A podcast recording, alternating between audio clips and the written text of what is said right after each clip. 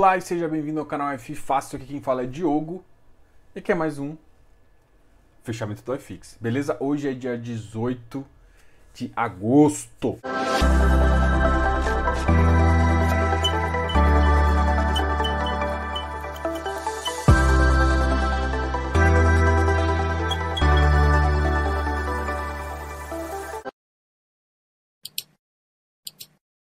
Então vamos falar um pouquinho das notícias.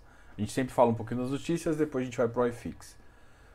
Vou começar agora um pouco. A... Normalmente eu sempre falo das notícias atuais, eu quero deixar um esclarecimento aqui que eu fiz um. Normalmente eu não faço. Eu, mesmo os comentários negativos eu não comento aqui. Alguns são feedbacks negativos, mas eu, eu trago isso para positivo, né? Tipo microfone, as coisas que eu, eu, eu acho que é interessante você comentar. Eu fiz um comentário ontem sobre os livros. Eu acho que fui meio mal interpretado, tá? Ah, eu não sou contra livro, na verdade, eu sou a favor. Sabe que eu já distribuí livro.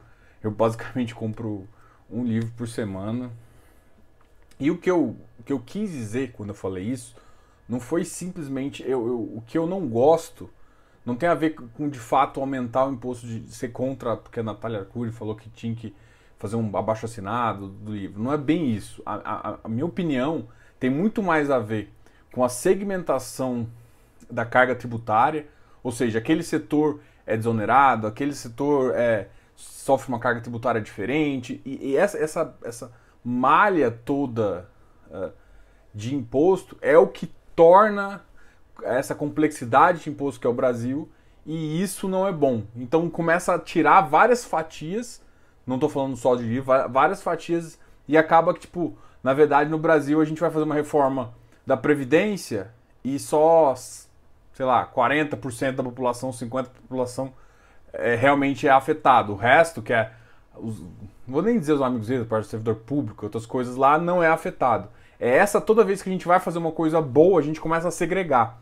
E aí, ah, não, é só, é só a parte militar, não, é só os policiais, não, é só o servidor público, não é só. Aí a gente começa, tanto não é só, que a gente acaba fazendo reforma para 40% da população. Ajuda, ajuda. Mas o problema é que 40% paga o pato para 60%. E de fato, não, é, não é só em relação ao livro, né? E a gente fala, eu comentei porque todo mundo está atacando o livro, mas na verdade entra revistas, jornais e outras coisas também que pode até ter um incentivo a mais, parte de livro, alguma coisa assim, por um período, né? É, não, não, não acho isso necessário, mas na reforma, a reforma tinha que vir toda completa e sim depois fazer algumas coisas provisórias para incentivar o mercado, até que todo mundo fique mais ou menos com a mesma cara. Essa é a minha opinião sobre isso, entendeu? Não estou querendo, é, não sou nada contra. E outra, também admitir que porque vai aumentar 13%, os 13% vai ser repassado pelo consumidor também é meio a gente só repassa, todo empresário sabe, a gente só consegue repassar para o consumidor ou para o cliente uh, no último caso, porque às vezes você pode perder um cliente. Então a verdade é que, na verdade, quem sofre é o empresário e quem sofre é a livraria, o escritor, é essas pessoas sofrem mais do que de fato as pessoas que estão defendendo como se fossem as pessoas pobres não têm acesso à educação.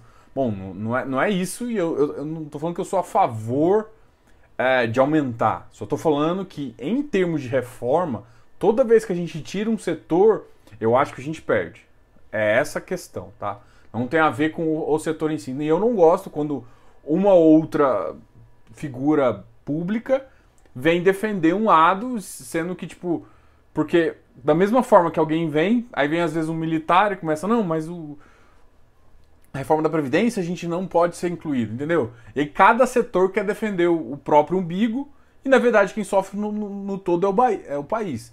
Eu posso ser idealista e falar isso, meu idealista, mas enfim, é, eu fiquei chateado com o comentário, porque eu tento aqui falar, assim, eu faço bem rápido, justamente porque ah, para você continuar, bater as notícias, né, um pouquinho lá, porque influencia, a gente é correlacionado com tudo, não tem como a gente falar de iFix sem simplesmente não falar de bolsa, sem simplesmente não falar de economia, presidente e tudo mais, é impossível.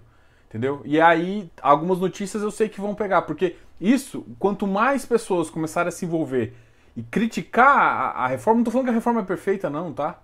Mas a reforma tinha que vir uma reforma. Esquece baixar imposto por enquanto. muda. Ah, mas. E aí o problema é que alguns setores que eram desonerados vão começar a, a ter de novo essa carga tributária. a princípio é muito ruim, mas vamos fazer isso primeiro, depois a gente faz um ajuste. Essa é a minha opinião, tá? Porque senão cada um quer tirar uma fatia e acaba que.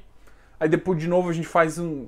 A gente, é um, a gente não é um país liberalista, a gente é meio liberalista, porque 60% ali está com o Estado. Então não faz muito sentido, entendeu? Então a gente sofre porque a gente tem um liberalismo híbrido. Igual a gente fala de fundo híbrido, a gente tem. A gente é uma economia híbrida. Então tem alguns setores que a gente consegue competir globalmente, outros não. Por quê? Porque a gente tem um Estado que nos atrapalha, que é uma âncora, tá? Enfim, é, eu acabei também me estendendo um pouquinho sobre isso, mas eu, eu vi um comentário, ficou parecendo que eu não não sou a favor da leitura e pelo, pelo contrário, sou a favor do conhecimento, de tudo. Eu só acho que para a reforma tributária, eu realmente eu não defenderia nenhum setor. Mesma coisa quando eu, quando eu falei um pouquinho de reforma da Previdência. Mas Brasil é Brasil. O Bovespa hoje teve um alto de 2,5. Uh, depois que o, o, ficou com uma impressão que o ministro pudesse sair, o Paulo Guedes disse que fica e aí deu uma acalmada e isso voltou. Ele perdeu vários dos secretários, subsecretários, o time está realmente cada vez mais ficando debilitado. Estão discutindo já o orçamento do ano que vem, então já está começando a pensar em furar. A grande questão é o seguinte: tudo tem que ser conversado. É, é, é impossível falar que o impacto da crise não vai afetar o próximo ano. Então, será que realmente. Beleza, o problema é que a gente não pode. O, o furo virar. A exceção virar regra, né? Eu não sou a favor de que a gente a gente tem que ter uma regra, mas assim, a gente pode ser maleável, principalmente que a gente está num período de, de começar ajuste econômico. E a crise foi realmente sem precedente. Então a gente tem um. É, não, não acha que só vai afetar esse ano, né? Esse ano realmente foi muito afetado, né? mas o próximo ano vai ser um pouco afetado. Se, e, tipo, as previsões de teto não, do, não dá exatamente para fazer isso. Então, assim, é, é, se, se, simplesmente falarem assim, ó, o, o próximo ano, o teto pode, pode é, ter uma acomodação de 10, 15% por conta da crise e, e, no outro ano não ter, meio que obrigatório, sei lá, uma PEC, um, uma emenda constitucional, qualquer, qualquer bosta dessa aí, aí, aí faz mais sentido, né? E isso dá uma tranquilidade pro mercado, falando assim, olha, a gente só está enxergando isso, a necessidade por conta. Então, o, mercado não é bobo, entendeu? O mercado só não quer que uh, os, o Estado volte a gastar como na época anterior. Usar o Estado para desenvolvimento. Não é essa a função. Né? O mercado quer que o mercado tome essas ações e, e, e, e seja mais competitivo e tudo mais. É, essa é a, é a função, teoricamente, do mercado de capitais. Bovespa teve uma alta de 2,48%, chegando a 102 mil pontos. Então a gente saiu de 99 e voltou para 100. Então tem festinha do 100. Hoje eu tô até sem clima, fiquei meio chateado com o comentário. Enfim. A Magazine Luiza hoje subiu 9,61, foi a que mais subiu. As baixas hoje foram muito pequenas, tá? O dólar, o dólar caiu para 5,46, tá? E aqui termina um pouco das notícias. Então agora a gente vai falar um pouquinho dos ativos que tiveram pior desempenho, depois a gente fala um pouquinho dos ativos que tiveram melhor desempenho. Um recado muito legal. A gente já confirmou com a REC, Moise Politi e o Matheus vão vir aqui no canal conversar com você. Então, na quinta-feira, a gente vai ter a nossa live, tá ok? A nossa live na quinta-feira vai ser com a REC Gestão. A REC Gestão ela é gestora do fundo RECT11, que inclusive eu já fiz um vídeo sobre ele. Então, qualquer dúvida, dá uma olhada lá no vídeo. Muitas das questões que eu coloquei lá, a gente vai fazer, vai fazer perguntas para eles. E, um outro, e uma outra informação também que eles vão falar aqui no canal é do BSR 11. E hoje, hoje, em fato relevante, o BSR 11 é, solicitou que a CVM mudasse ele de nome. Então ele vai começar a passar a ser chamado de REC é, recebíveis, né? REC R11, a partir do dia 26. Então esse também é um fato relevante porque vai mudar o ticket. Então se você tem o BSR, como alguns aqui têm, vai mudar o ticket dele e isso é interessante. Então a notícia foi hoje, beleza? Então vamos falar um pouquinho dos ativos que mais caíram. Dos ativos que mais caíram aqui para mim, o Vigir é um que caiu 1.6. Outro que caiu bastante, o RBR Property, Vigir da Valora, a gente até fez uma conversa um pouquinho sobre ele. Ah, se você notar, ele teve alguns, ah, não vou dizer problemas, porque não chegou a dar default, mas ele teve que dar um wave em uma parte da carteira, na verdade ele até comentou isso, onde eles não eram mandatário, eles eram carona, e, e mesmo assim eles acharam interessante, foi, foi, a operação ainda é bem estruturada, isso dá um impacto. Então ele deve sofrer um pouquinho com isso, além de, além de sofrer um pouquinho com o CDI. Se vocês. Ontem eu acabei não falando do, do relatório Focus. O relatório Focus de ontem já me mostrou, e isso eu até, até achei muito estranho, gente. Mostrou um IPCA num valor e, na verdade, o IPCA subiu, o de 2020, e o CDI de 2021, a Selic de 2021, na verdade, que estava 3, passou a ser 2,75. E o mais engraçado é que se você olhar, teoricamente, segundo o relatório Focus, a gente tem um dado de juros real negativo. Achei meio bizarro isso. Não acho que a gente está preparado, nem acho que o Banco Central iria realmente fazer isso. Então, mas, bom, é o que eles colocaram lá. RBR Properties caiu também 1,36, chegando a 88,80. Ele é um fundo híbrido. HGCR caiu um pouquinho. Então, os fundos de crédito deram uma caída, que tem uma parcela. RBRY caiu também, 0,60. BRCR teve uma queda também, 0,59. Cara, esse aqui, nenhuma dessa queda aqui foi realmente ah, muito importante, assim, tirando o Vigir que caiu 1.6, que é realmente uma queda que machuca, mas tirando isso, os outros ativos não caíram tanto. Então a gente vai agora falar um pouquinho dos ativos que mais subiram. Vamos olhar quanto. O iFix hoje teve uma alta de 0,24, chegando a 2,755 e 25. Uh, então, um número interessante aí. A gente ainda está longe da, daquele melhor momento nosso no início de julho, né? junho veio subindo, aí chegou julho e depois de lá a gente só caiu e agora voltou a estabilizar no, no, numa forte. A gente ainda acho que precisa um pouco de caixa. Se você olhar, não sei se eu postei ainda, mas o, o dividendo do XPMOL veio 003, eu achei bizarro isso, muito baixo, mas mostra que o caixa não voltou. Né? Então eu acho que todo aquele otimismo vai acabar sendo refletido um pouquinho, 0,03 exatamente, vai ser pago no dia 25. Todo esse otimismo vai acabar atrasando um pouquinho e deixando o ativo um pouquinho baixo, tá? Então eu acho que a, a, a, isso eu tinha falado do VISC, que o VISC também veio abaixo do que eu esperava. Então quero ver o próximo mês. Então o próximo mês realmente define. Então a gente está de próximo em próximo mês. A minha expectativa eu já tinha baixado, agora se vier ainda abaixo da minha expectativa, eu não acho que vai ficar sustentável, por exemplo, os ativos no preço que estão, os shoppings. Uh, vamos ver o que aconteceu. Deixa eu. Acabei de falar do XPMOL, deixa eu ver onde que ele está. O subiu hoje. Foi para 109,26. Eu não acho que ele é esse ativo que está pagando isso. Eu quero ver o resultado, mas provavelmente o resultado não está aí. Então, o, o 20 pelo menos, o VISC teve um resultado baixo, mas positivo resultado de 0,03, será que eles estão preservando caixa? Eu acho que não. Então eu acho realmente que é, vai demorar mais um mês aí. Então próximo mês, no máximo, sei lá, um 0,18, um 0,20, né? Isso mesmo com o portfólio todo aberto. É isso que eu estou querendo mostrar. Mesmo com o portfólio aberto, os shoppings estão tendo um desconto muito alto na taxa mínima deles. E isso impacta uh, muito. Vou, eu vou falar dos ativos que subiram mais de 1%. Shopping, metade caiu, metade subiu, basicamente. Então, não está muito definido. E, e, eu acho que com essa notícia o XPMOL não, não vai conseguir ficar sustentável na, lá naquele valor. Então, a gente vai falar desses ativos. Então, RBRF, por exemplo, subiu 0,63, ele tinha caído bastante. O Iridium foi para 115, é outro ativo que subiu. XPlog 0,56, chegou a 127. Então, Olha, bateu na máxima hoje 127,84. XPSF, que é o FOF deles, a gente chegou a 96. É GRLV 132, HGRU 130.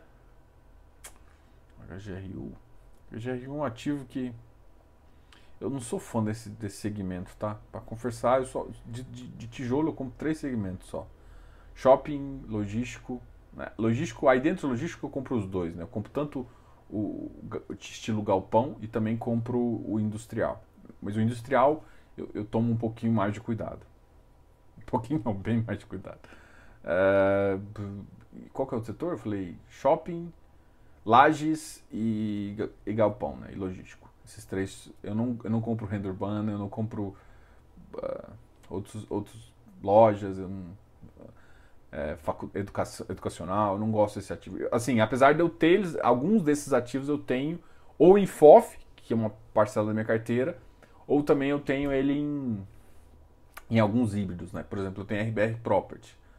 Tá? Não vou falar posição, não estou falando que é bom de comprar nem nada, aqui não é recomendação, mas eu tenho ele e ele tem uma parcela. Então, lá naquela parcela eu ainda acho aceitável. Então, eu não sou um setor que eu sou fã, mas alguns ativos que eu acho bom, eles estão na minha carteira quando eu olho para um, alguns fundos que, que tem multicarteira. Tá? Galog Galog é um outro ativo que tem pouquíssima pouquíssima uh, negociação. Hoje teve 24.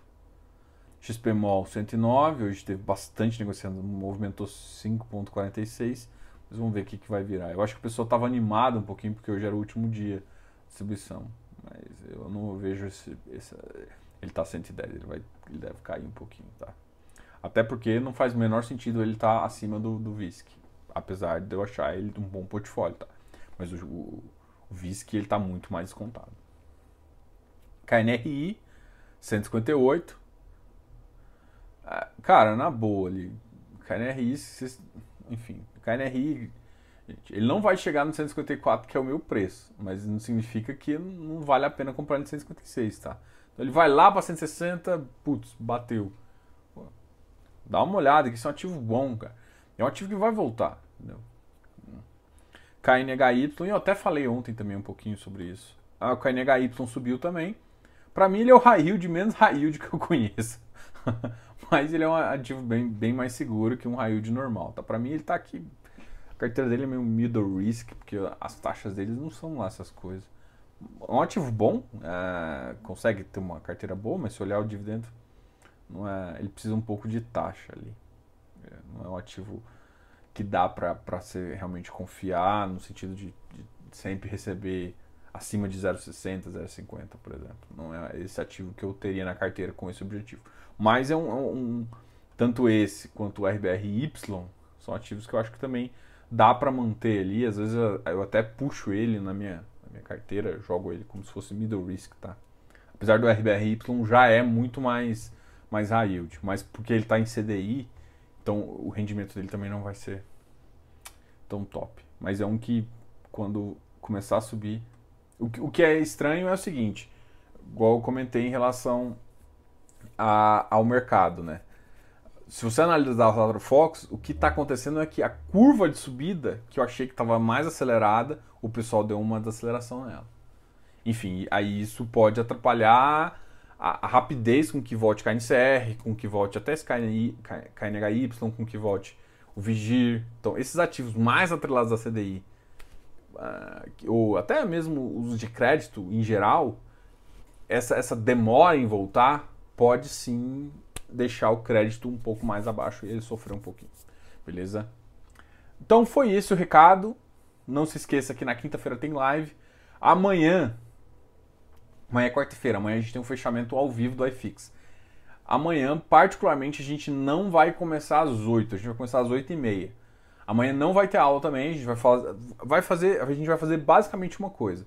A gente vai falar do iFix e vai tirar dúvidas. Amanhã é dia de tirar dúvidas. Então teve gente que me perguntou um monte de dúvidas. Amanhã é exatamente esse dia. Então eu conto com você amanhã, quinta-feira, né? Quinta-feira, uma live vai ser espetacular. Cara, Rec Gita, Moise Politi e o Matheus vão vir aqui.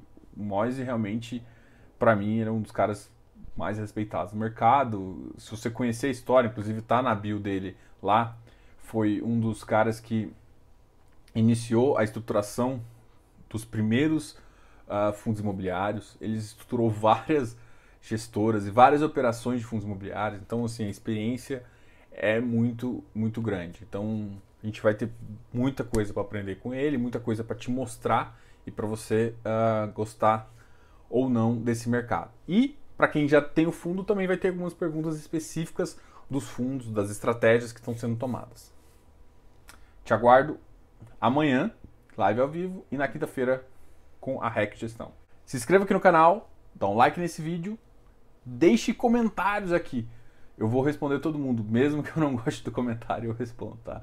Eu tô atrasado, mas eu vou responder. Grande abraço, Diogo, canal F Fácil.